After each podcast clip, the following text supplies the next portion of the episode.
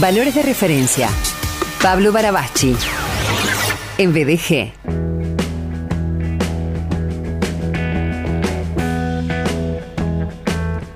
Hola Paul, Amigo querido, ¿cómo estás? ¿te pido un café? Eh, no, no, todavía no. Ahora me lo voy a tomar el café. Bueno, te lo pido, tenés que tomarlo acá, eso sí. Yo te invito, pero Ah. vení acá a tomarlo. Pablo, Pero en cualquier, en cualquier momento. deja de hacerte el porteño, Paul. No, no, no, imposible. No te, no te, Ah. no te aporteñices, por favor. No, Mirá lo que te todavía, pasa. eh, todavía me como las S. Así que la gente se da cuenta. ¿Cómo estás, amigo? Bien, bien, gracias a Dios, muy bien acá. Disfrutando que ya empezó a estar fresco Sí. y bueno, nada, con a mil como siempre, pero muy bien. Eh, no es el tema de, de la charla de hoy, ya vamos a, a llegar al tema. Sin embargo, en relación a, a- a esto que, que jugamos, eh, que, que jugamos en este comentario previo, digo, eh, y hablando súper en serio, eh, hay gente que prefiere no venir a Rosario por todo lo que se dice de Rosario. Totalmente. Y mucha gente de Rosario que se quiere ir. También. Tuve, bueno, encuentros con gente de Rosario, con grupos de gente que son de ahí. Y no, hay muchos. Hay gente que se quiere ir del país, convengamos. Pero sí, la situación de Rosario es muy particular y lo que. Y, y, no, no. Ahora está un poco más. A ver, todo lo que pasó desde que lo nombraron a Messi y que tuvo más repercusión. Ahora más todavía está esa imagen deteriorada, digamos pero ya de antes, cuando, ah, sos rosarino, sí, ¿cómo está Rosario? Mm. Todo te hace el mismo comentario. Todo gira en torno a eso. Bueno, Totalmente. después de la balacera eh, contra el frente del supermercado del suegro Eh. de Lío, eh, esa noticia repercutió en el mundo y Rosario se volvió también un, un, eh, tema internacional a raíz de lo mismo, lamentablemente, de la inseguridad, de las muertes, del narcodelito. Totalmente, y la verdad que no me parece, a ver, me parece que eso está bueno si hiciera reaccionar un poquitito a la dirigencia, ¿no? Pero a veces hay males que son tan estructurales que va a llevar tiempo, ¿viste? Erradicarlos, pero también está bueno ponerle límite a las cosas, por más difícil que sea, ¿no? Mira, Así que, sí. Eh, un oyente principalísimo del programa, alguien que está atento 100% a Vieja de Gracia, eh, me comenta, desde la época de los Comegatos, que fue un comentario que hizo Julio Bazán, eh, periodista de TN, que tantas veces se jacta de la nobleza del periodismo y todas esas frases que se usan en las entregas de premio. Bueno, fue este hombre el que tildó a, a Rosarinos de Come Gatos. Eso salió en un segmento informativo de TN hace ya varios años. Desde ahí ya venimos con un estigma. Sí, sí, fines de los 90. Me regastaban a mí con eso. Sí, fue en ese mismo año un camión que transportaba vacas se, se cayó ahí cerca de Saladillo y las carnearon ahí nomás, ¿no? Sí. Y me, cargaban- con eso. ¿sí? Y digo, claro, se caen acá, las peinan a las vacas seguro. Claro. Eh, Pero bueno, Algo que nos vendría muy bien como argentinos, me parece a mí, en toda índole, es la memoria.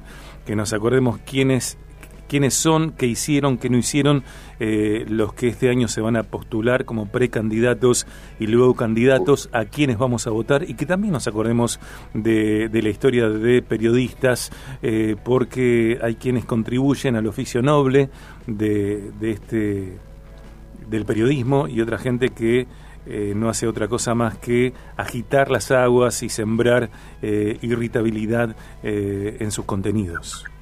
Y bueno, el que no tiene mucho para dar siempre busca agitar las aguas, ¿no? Para ver si encuentra algo. El que sabe lo que tiene para dar, que me parece que se maneja de otra manera. Pero esperemos que sea así, porque una de las cosas más, eh, lo charlaba, en un- no, no me acuerdo ahora en qué ámbito, pero hablaba de esto, la, eh, hay una crisis de liderazgo político hace rato, pero ahora hay un vacío de liderazgo político en el país.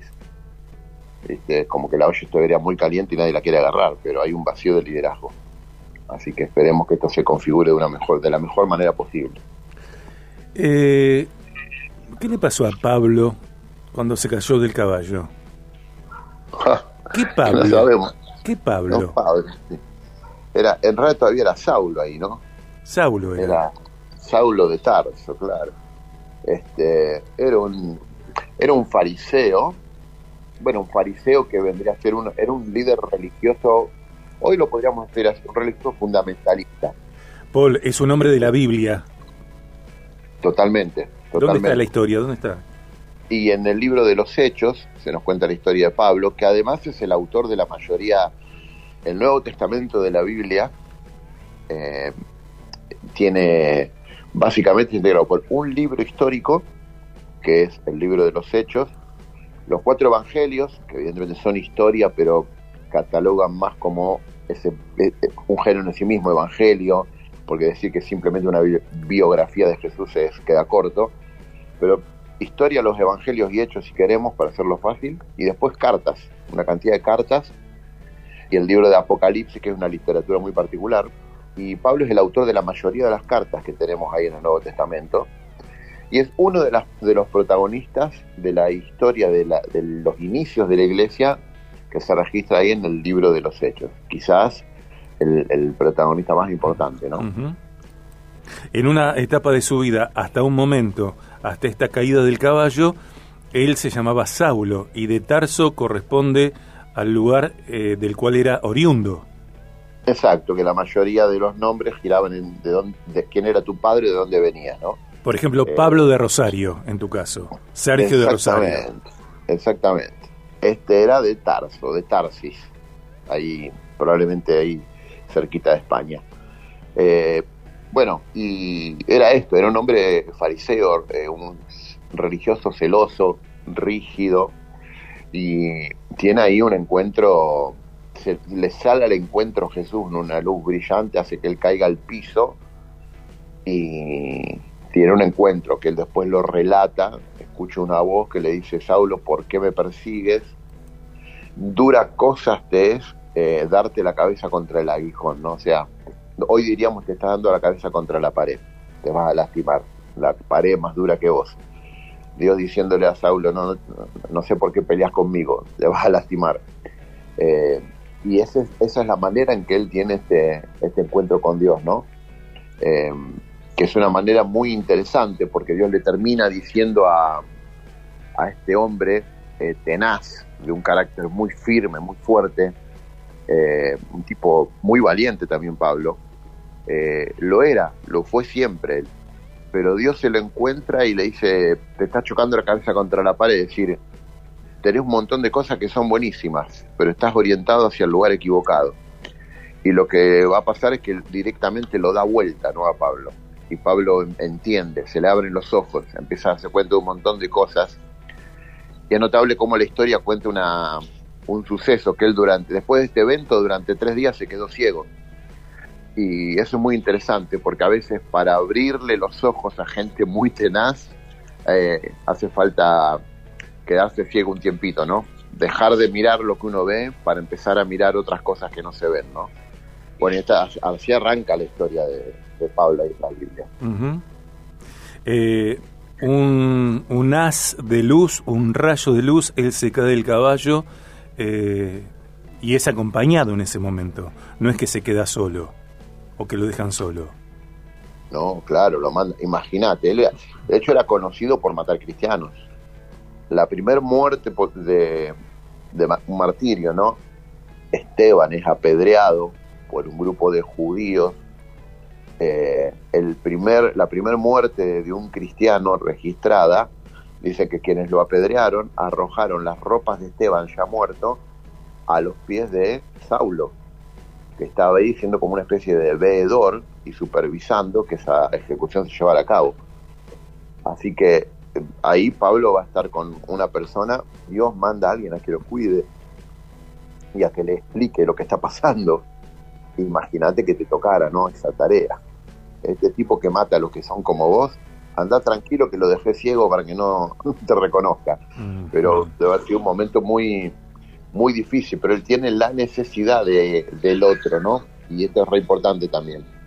Todos necesitamos que en, en esos momentos que alguien nos acompañe en el camino para, para ayudarnos a abrirnos los ojos que se nos tienen que abrir, que son los ojos del corazón, los ojos de la conciencia, digamos.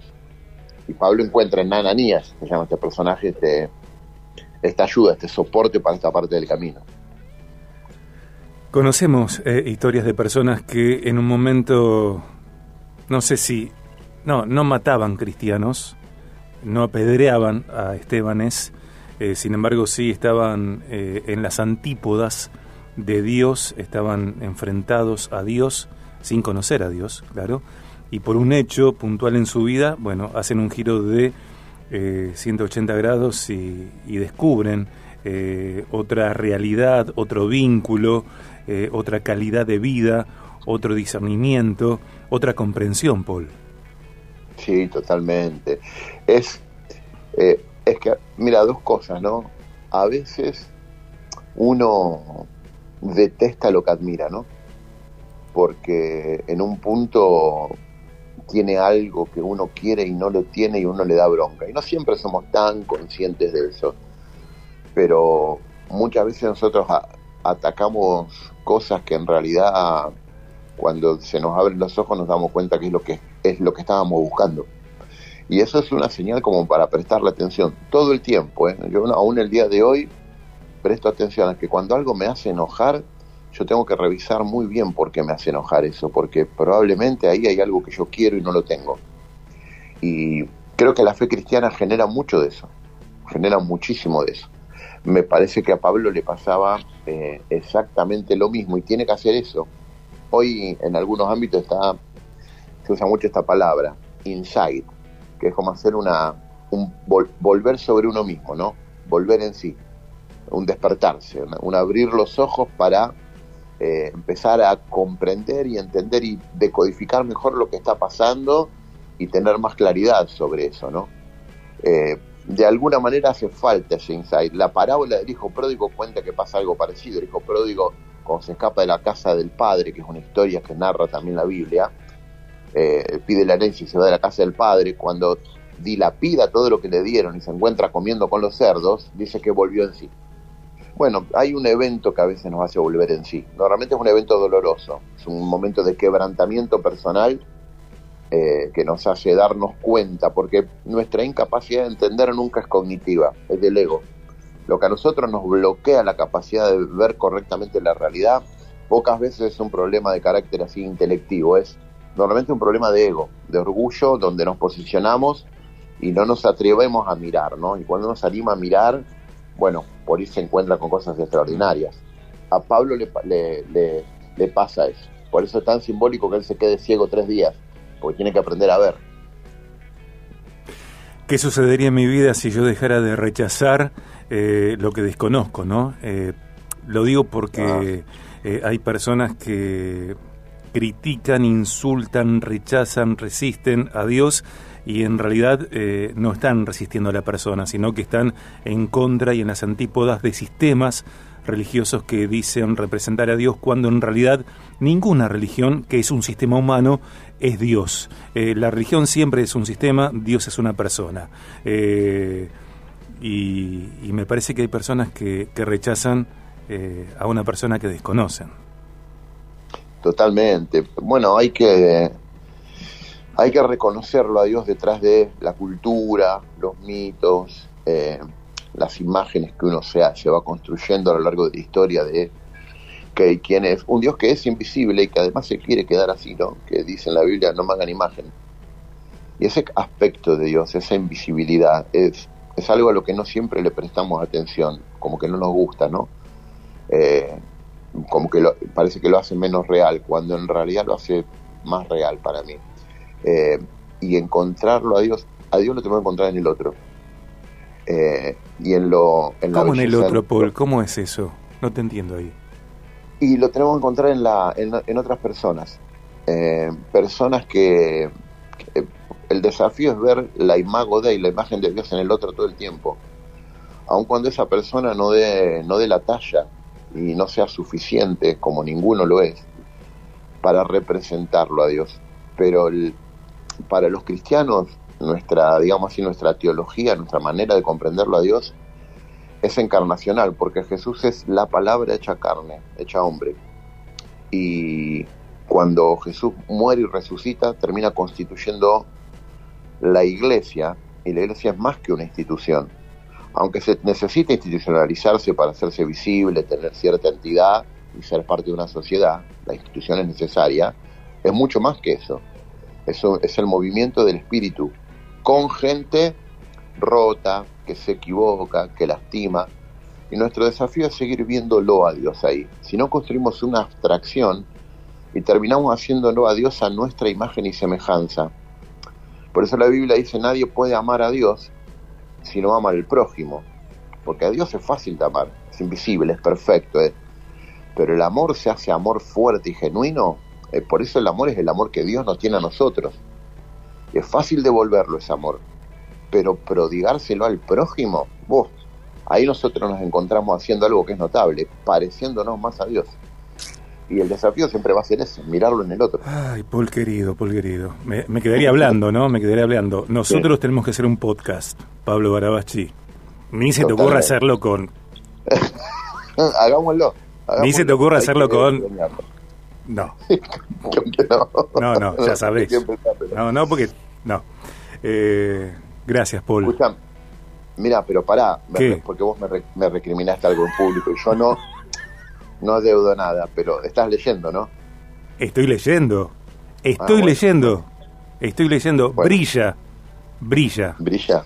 Tremendo, tremendo, tremendo, tremendo. Eh, mira, Ay, quiero acordarme, la semana que viene puedo traer al libro, tu libro, a eso nos referimos, y leer al aire en tu columna Brilla. Bueno, sería una bendición. Qué lindo eso. Tremendo texto. Todo. Bueno, y, también tenés que leer algo que te mandé. lo leí. No, no, no. Eh, te digo esto y nada más porque estamos en el aire. Me puse a llorar. Bueno. Me puse a llorar. Gracias, gracias, muchas gracias. Me, alegro mucho. Dale. Te mando un abrazo. Eh, yo también. Gracias, Paul.